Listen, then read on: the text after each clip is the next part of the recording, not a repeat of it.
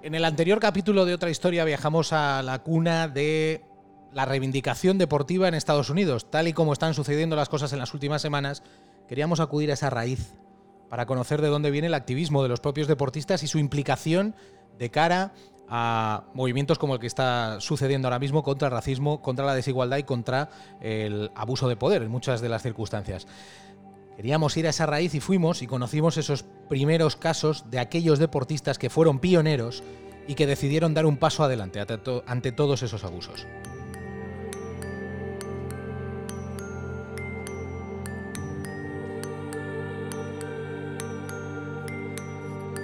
En esta ocasión, con todo lo que ha pasado en los últimos meses, con todo lo que sigue pasando en los últimos meses, el viaje tiene que ser obligado y tiene que ser al fútbol.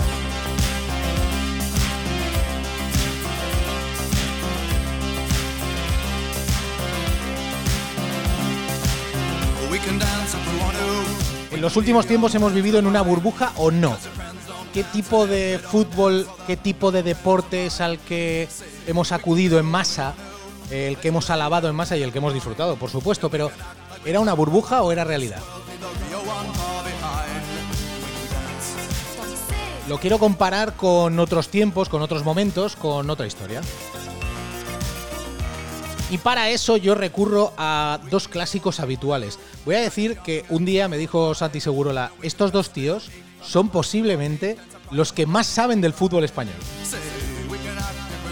Porque hubo un directivo que me dijo, ¿cómo van a hablar, cómo van a hablar dos tíos de fuera del fútbol español si uno es inglés y el otro es italiano?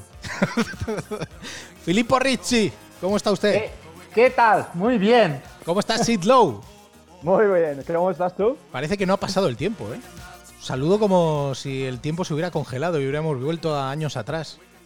Sí, pero luego ves las caras y sabes que, ¿eh? ha pasado el tiempo.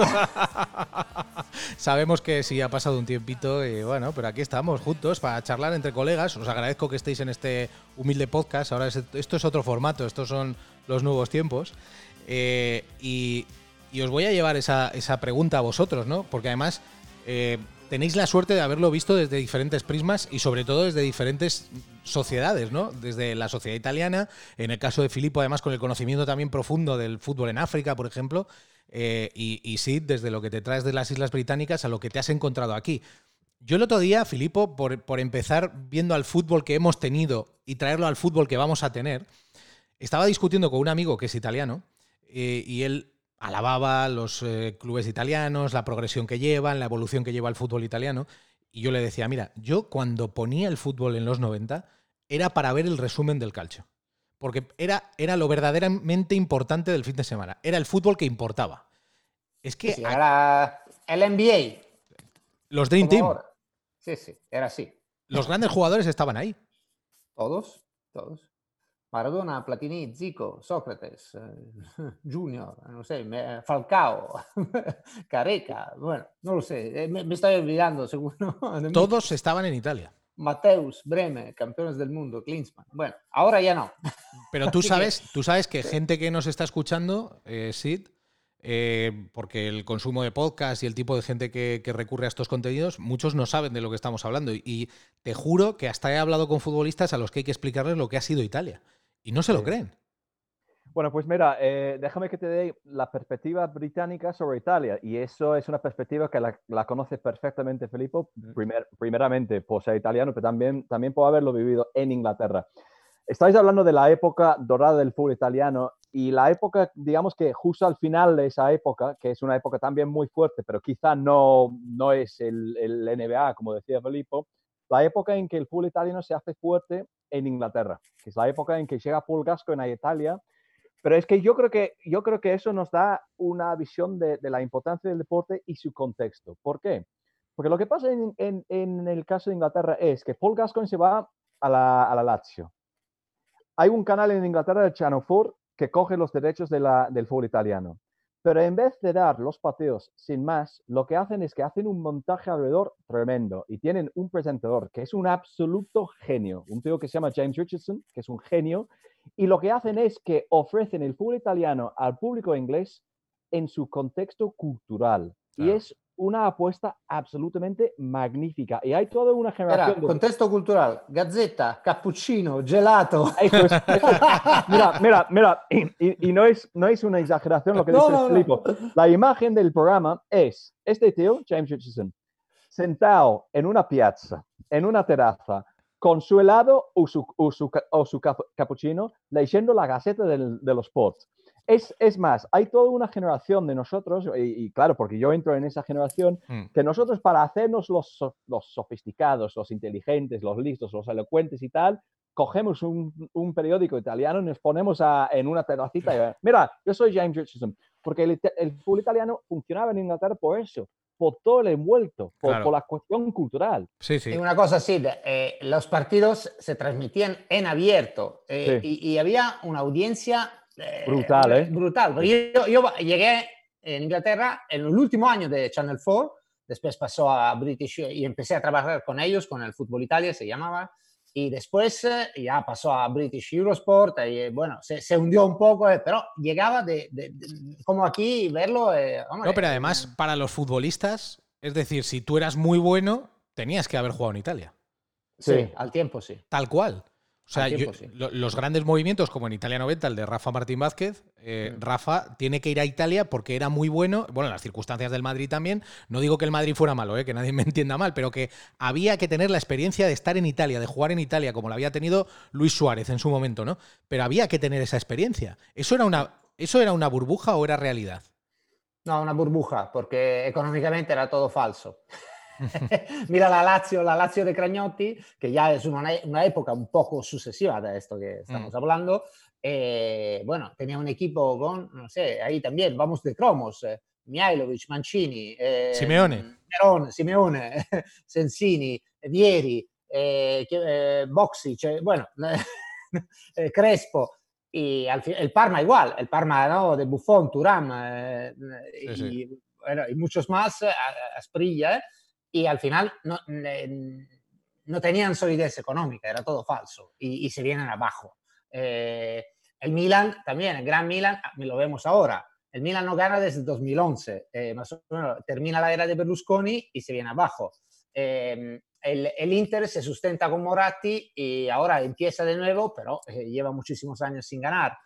el único club que, que, que, queda siempre más o menos al mismo nivel es la Juve, por la familia Agnelli, pero cuidado, la Juve va también a segunda eh, ¿no? por Calciopoli, pero es el único club, entre comillas, que tenía una, sí, una estructura fuerte. Mm. Eh, los demás ahí había trampas o situaciones de, de creatividad económica, decimos es, así. Es curioso que en ese tiempo, Sid, eh, no sé si era por, el, por algo cultural o, bueno, tú también lo viviste allí, Filipo, eh, eh, el momento en el que el fútbol inglés empieza a progresar de tal manera, porque yo creo que el fútbol inglés es una progresión clara, eh, una evolución, no solo en el juego, sino también culturalmente, lo que se encontraba en las gradas. y sufre esa evolución cuando Italia empieza a bajar, Inglaterra está subiendo a una velocidad tremenda y nos empezamos a acercar al fútbol inglés. Sí, y ahí Inglaterra evoluciona, crece, crece, crece, crece, hasta lo que tenemos hoy en día. Mira, eh, no es mi intención darle todo el mérito a Italia y volver a, hacer cosas bonitas de Italia, pero también el, digamos, el punto de inflexión en el fútbol inglés también viene un poco por esa misma época, porque en el año 90, el Mundial de, Italia 90, sí que se notó como un cambio, digamos, social en el, en el fútbol en Inglaterra. El fútbol dejó de ser, hombre, a ver, no nos equivoquemos, ¿eh? porque yo creo que muchas veces nos, nos exageramos esto, porque el fútbol siempre fue eh, un deporte absolutamente masivo con un seguimiento popular tremendo. Pero sí que verdad que, que digamos que eh, la complexión social del fútbol en Inglaterra empieza a cambiar un poco a raíz del año 90, del Mundial de, Italia. ¿Por qué? Porque Inglaterra llega a semifinal por todo el fenómeno de Gascoigne, porque da la sensación de que eso va de la mano un poco de los cambios en la estructura de los estadios después de lo que pasó en, en Hillsborough en el año 89, eh, lo que había pasado antes incluso obviamente en, en, en Heysel que da la sensación de que, que el pool, eh, la identidad social del pool se está moviendo un poco, se está ampliando. El pool deja de ser eh, un deporte mayoritariamente de la clase trabajadora, también porque las clases en sí están cambiando. Tenemos en cuenta que estamos hablando de la época de, de Margaret Thatcher como primer ministro de Inglaterra, cosa que termina por cambiar las estructuras sociales yo creo que en muchos casos de manera muy negativa, pero bueno, en algunos casos eh, eso cambia la estructura social y eso hace que el fútbol va evolucionando en cuanto a su identidad. Y justo en ese momento, me parece que el primer año de la Premier League como estructura es el 92, creo que es. 92. Y claro, ahí sí también se va, se va mm, digamos, cambiando un poco la perspectiva de cómo, cómo es el, el producto, entre comillas, es una palabra que, que, odio, pero bueno, el producto, entre comillas, del fútbol inglés, ¿no? Y, y, ahí sí que, sí que veo que el fútbol va cambiando económicamente. Pero claro, ya te digo, yo incluso voy a, digamos, desmarcarme de, de mi propio discurso aquí, porque creo que a veces ese discurso se ha, se ha exagerado. Porque, También claro, la, la salida social... de, de, Nick Corby, ¿no? Cuando es el libre, el fiebre, ah, sí. no, se, se habla mucho. Grada. Mm. Claro, porque eso, eso le da cierta, ¿cómo decirlo? Eh, cierta credibilidad artística, cultural, eh, de clase media al fútbol que quizá antes no tenía. Sí, le libera ah. de algunos clichés, ¿no? Le, sí.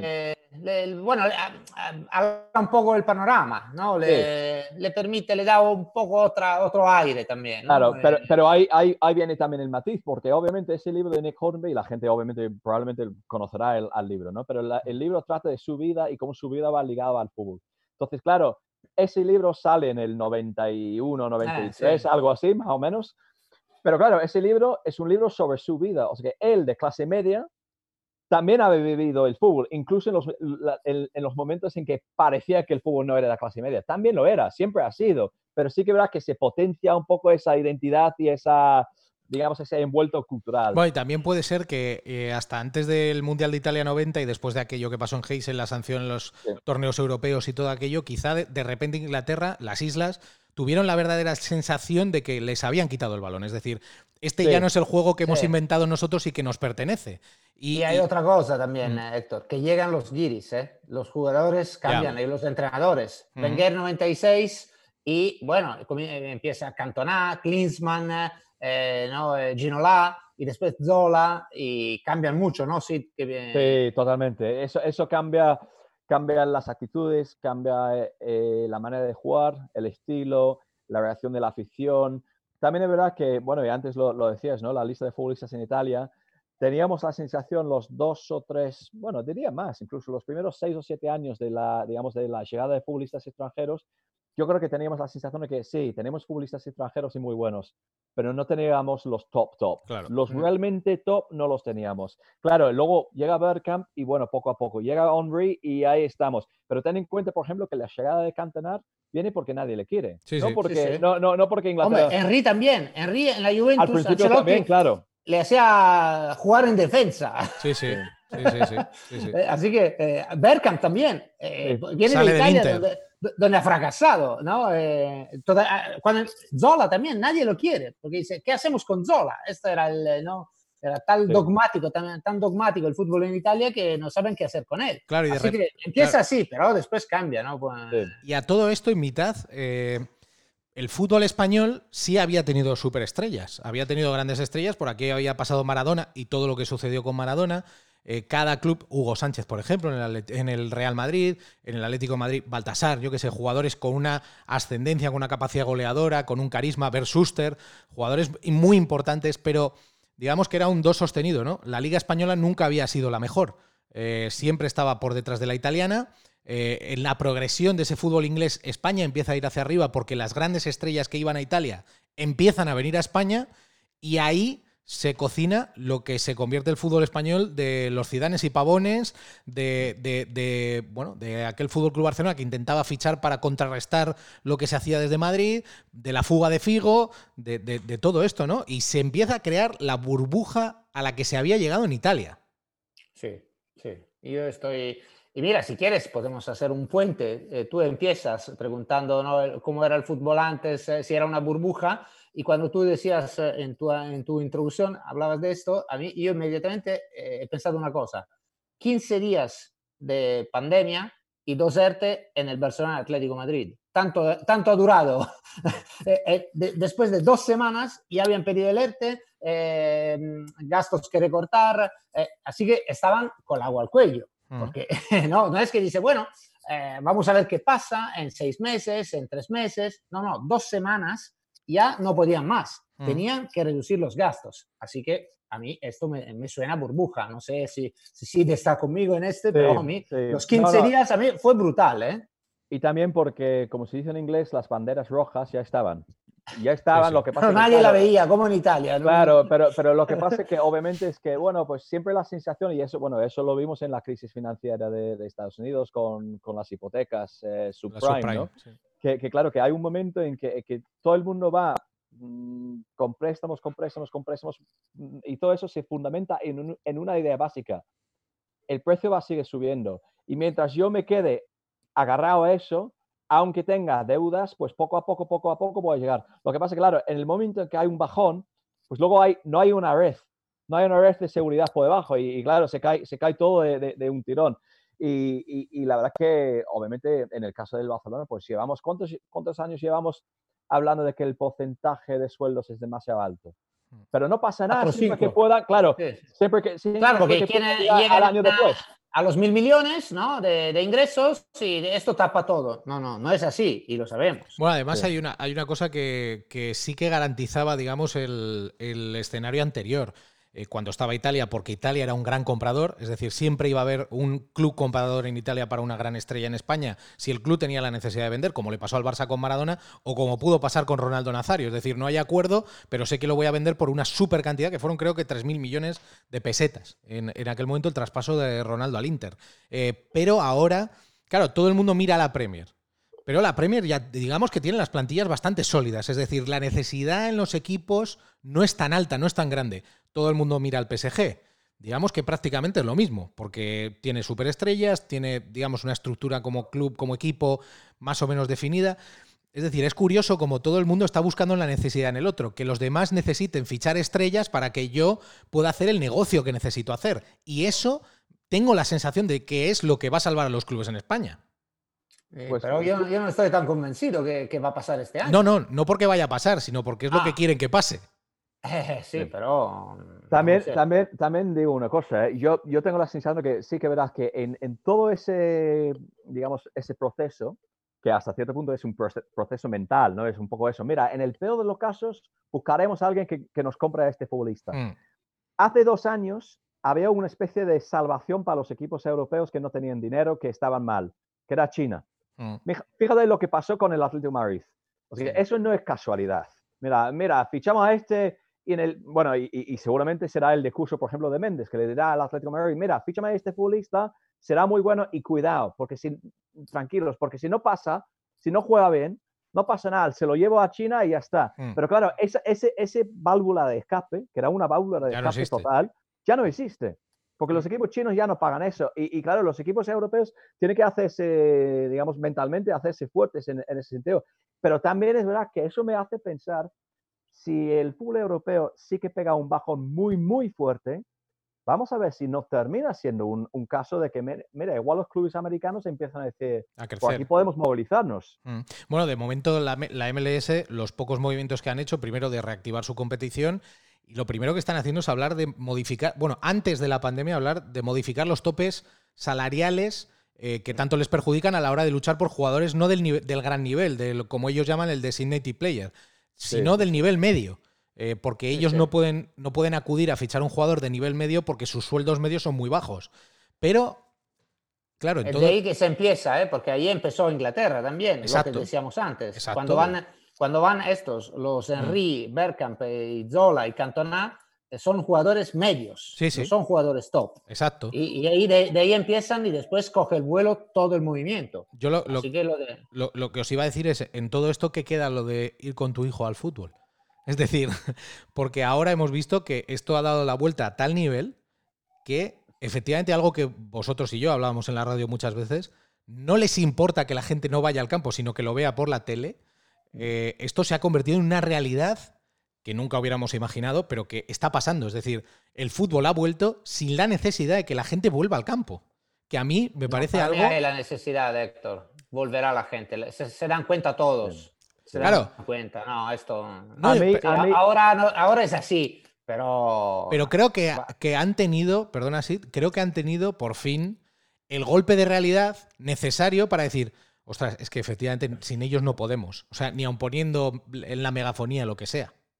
Sí, no, no, eso, eso, eso, mira, yo tengo, yo tengo varias eh, sensaciones enfrentadas en ese sentido, ¿no?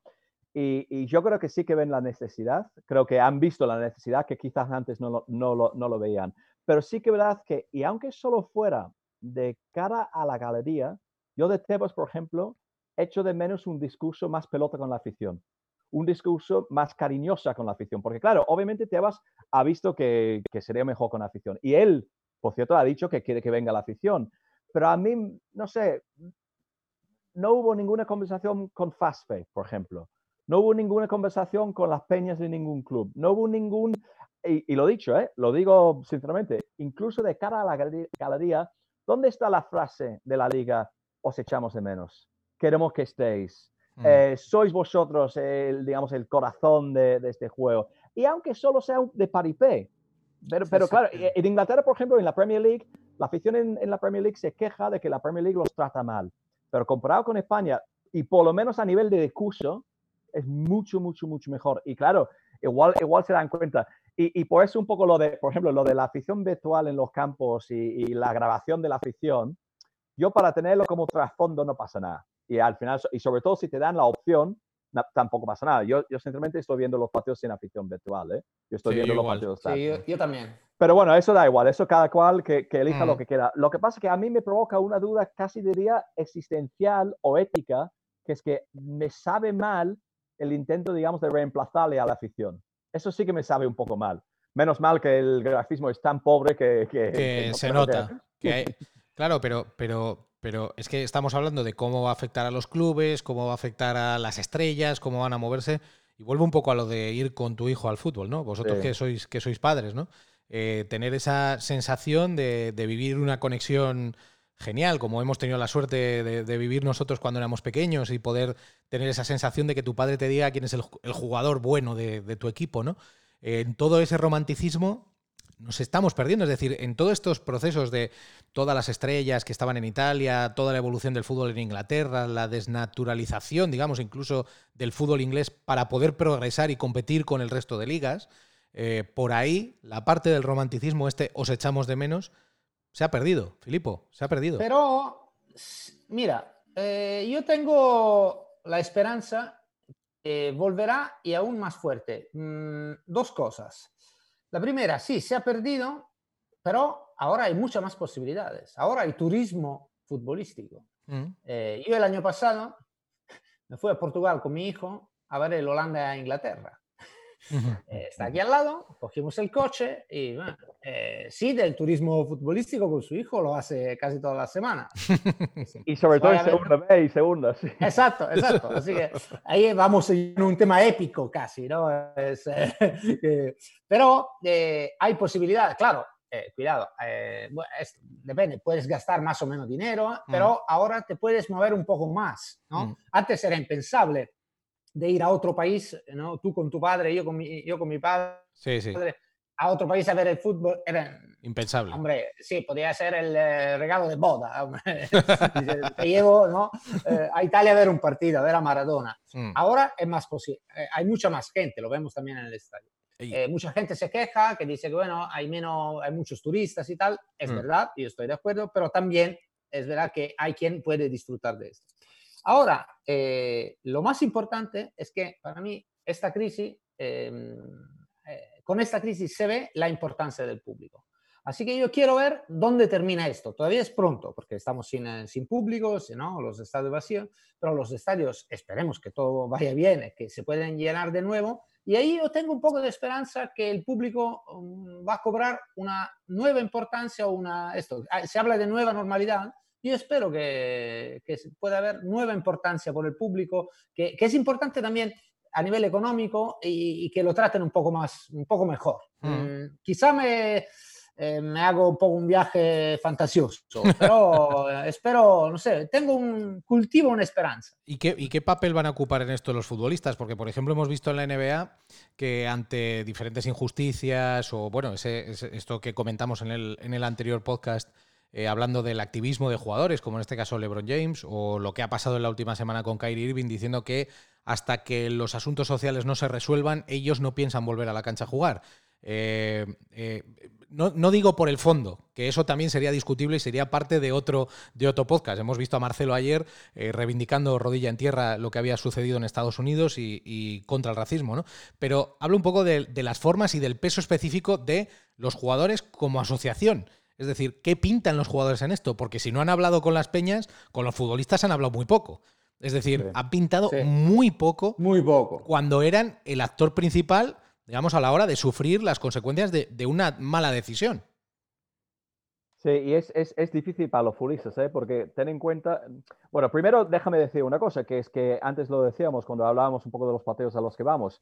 Los futbolistas, por ejemplo, de Segunda B, no son futbolistas con mucho dinero. Los futbolistas incluso de segunda no son gente con mucho dinero. Pero parte del problema que tienen los futbolistas es esa percepción pública de que son gente rica. Y por lo tanto, oye, por ejemplo, lo que tú decías, si no hay ninguna conversación con la liga, se arranca la liga, no pasa nada y tal, los futbolistas los que se quejan, venga ya, que este tiene 10, 10 millones al año o lo que fuera. Y claro, eso les termina quitando digamos, eh, agencia, ¿no? Les, termina quitando, digamos, la, la, calidad humana, el hecho de que sean humanos. Yo creo que ese proceso sí que hemos escuchado mucho de los futbolistas eh, por el tema del confinamiento, cómo lo han vivido, y eso sí que ha podido, creo que, humanizarlos un poco. Mm. Pero es verdad lo que tú, tú, dices, no han estado implicados en el proceso, digamos, de la liga en sí. Mm. Y eso es muy, muy, muy cuestionable. En Inglaterra bastante más, pero bastante más en parte porque no ha habido liderazgo como en España. No ha habido, mm. digamos, una voz sola que en, España ha sido Tebas, que ha sido él que ha empujado todo, él que ha llevado todo.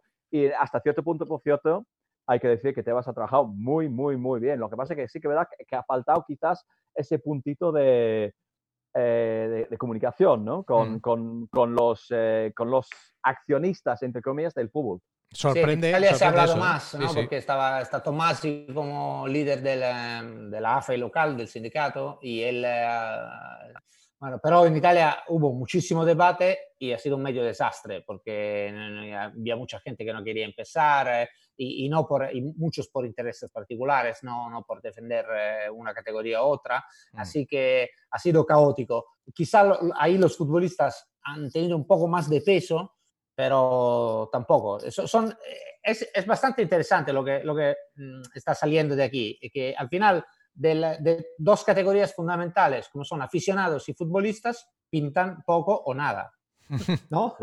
No, no, es verdad. Está bien, ¿no? Perfecto. es verdad. Ya había pasado con los calendarios y ahora ha pasado con algo inesperado, que es este, este asunto y este intento de vuelta. Pero con los calendarios era un tema que siempre ha sido algo que, que, los futbolistas, yo nunca he entendido cómo no han sido capaces de, de parar. Pero siempre ha sido así, Héctor. Por eso, por eso, por eso. Ahora, eh, ahora estamos de aniversario, el Mundial, porque no sé, Maradona en el 86 se queja por los horarios en México y después en el 94 pero en México 70, la final es al mediodía. Igual, eh, al tiempo eh, los futbolistas no pitaban absolutamente nadie, se queja. Ahora que estamos de aniversarios, lo vamos viendo y es así que siempre ha sido así. Los futbolistas nunca han, podido decir mucho. ¿no? Mm. Mira, mira eh, la, la, la, palabra quizás ha empleado. Los futbolistas, por muy bien remunerados que estén, no dejan de ser empleados. Y sobre todo con ciertos dirigentes, porque ciertos dirigentes siguen teniendo, desde mi punto de vista, una de eso. Mira, tú juegas, te callas y juegas y ya está. Lo hemos visto sobre todo en, NFL, en, Estados Unidos con el tema del racismo. La reacción de los clubes, que, y por club, entre comillas, decir clubes, decir el propietario, que seguramente será uno que presta apoyo a Trump, que tiene una, una perspectiva clasista muy clara, pero bueno, tú, futbolista, no, no, no, tú haces lo que digo yo. Sí, sí, te voy a pagar mucho, pero te voy a pagar para que te calles, entre otras cosas. Sí, sí, sí, sí. Oye, antes de despediros, que, ya llevamos 30 minutos aquí de, charla, eh, la pregunta a pillar. Pero bueno, es para hacer un poco de retrospectiva. ¿eh? Como hemos empezado hablando de, Italia 90 y de, las superestrellas que había en Italia, tú, Filippo, cuando eras un chaval, ¿quién era ese jugador que diría, joder, si pudiera me comprar la camiseta mañana? Rubén eh, ya oh. más. empecé con Boninsegna, que era el, eh, el, delantero centro del Inter, cuando era eh, pequeño, pequeño. Eh, bueno, tenía una camiseta también del Inter, que ahora he visto fotos de Luis Suárez con ella, y bueno, porque bueno, yo soy un poco más mayor que vosotros, hay que decirlo, así que vamos un poco más atrás. Así que buen diseño Rumenique, porque bueno, mi padre era de Milán, así que yo he crecido como aficionado del Inter. Así que estos dos nombres son uh, los míos. Pues Rubenique me, me, ponía a mí muchísimo, ¿eh? me encantaba, ¿eh? vaya jugador. Llegó eh, un poco ya lesionado al Inter, ya un poco, ¿eh? pero esto, hablando de superestrellas, antes no lo había nombrado, pero sí. este era uno de los grandes. sí, este era uno de los super grandes. ¿Y tú, Sid? Bueno, en mi caso es, es muy, muy, muy, muy, muy, fácil. claro, es Kenny Dalglish. Está, está, Kenny Dalglish muy por delante de todos. Eh, pero bueno, como tú has planteado... Cuidado, yo añado Kevin Keegan, porque me gustaba el fútbol internacional en Liverpool, así que también Kevin Keegan era uno Lo que pasa es que por mi edad, yo a Kevin Keegan no, le vi en, el Liverpool. Eh, para mí es Kenny Dalglish, siempre será, siempre, siempre ha sido. Mi primera camiseta del Liverpool era una camiseta roja normal que, que, mi madre me había bordado el escudo del Liverpool y yo con un boli puse un 7 en la falda. Eh, pero, pero, bueno, como tú has planteado la pregunta un poco en, en, plan, no en plan el, el, el, que, el que tenías como tu ídolo, sino, sino como el que querrías tener como tu ídolo, digamos, el que querrías la camiseta por mi edad, porque ten en cuenta que cumplí 10 años en el 86, no hay y no ha habido nunca y no, no habrá nunca ningún futbolista que, me, que tuviese el impacto de Maradona en el Mundial 86. Y eso que soy inglés. Y yo soy de estos ingleses que nunca le tenía ningún inquino, ningún odio por lo de la mano de Dios, porque para mí los pies eran de Dios. La mano me daba igual, o sea, él marcó ese gol y aquel mundial dominaba tanto y es un mundial para mí formativo por la edad, ¿no? Porque claro, yo, tenía, yo tenía 10 años y era un poco el descubrimiento, porque sinceramente de Maradona no sabía nada. Y aquel mundial es la leche. Yo eh, ahora, pero perdona, sí, y el Doc Cervero también, ¿no? Ya, pero bueno, eso viene después. mira, mira, estos son imposiciones. Mi pobre, hijo, mi pobre hijo, que tiene 8 años, tiene como sus ídolos a Kenny Dalglish a Doc porque yo lo dije. no tenía más remedio. Yo voy a añadir la mía. La mía era la de Luis Arconada, eh, portero de la Real Sociedad, que yo, yo me vestía de chiquitito como él. Y otro que era Lothar Matthaus. O sea, porque a mí Lothar Matthaus en Italia 90 me, deslumbró. en el Inter, hombre. Y en el Inter, claro. Me deslumbró. Vamos a, tirar del Alves, ¿eh? Y lo digo, de, lo digo de corazón y lo digo de parte de mi hijo también, Manu García. Ay, un grande, sí señor. Muy grande. Oye, gracias por acercaros a otra historia, ¿eh? Un placer. Un placer, ¿eh, amigos? Pronto más. Gracias, eh, gracias a ti por llamarnos. Otra, otro día os lío otra vez, ¿vale? Siempre un placer, claro. Gracias, amigos. Adiós. Chao. Venga, hasta luego. chao. chao.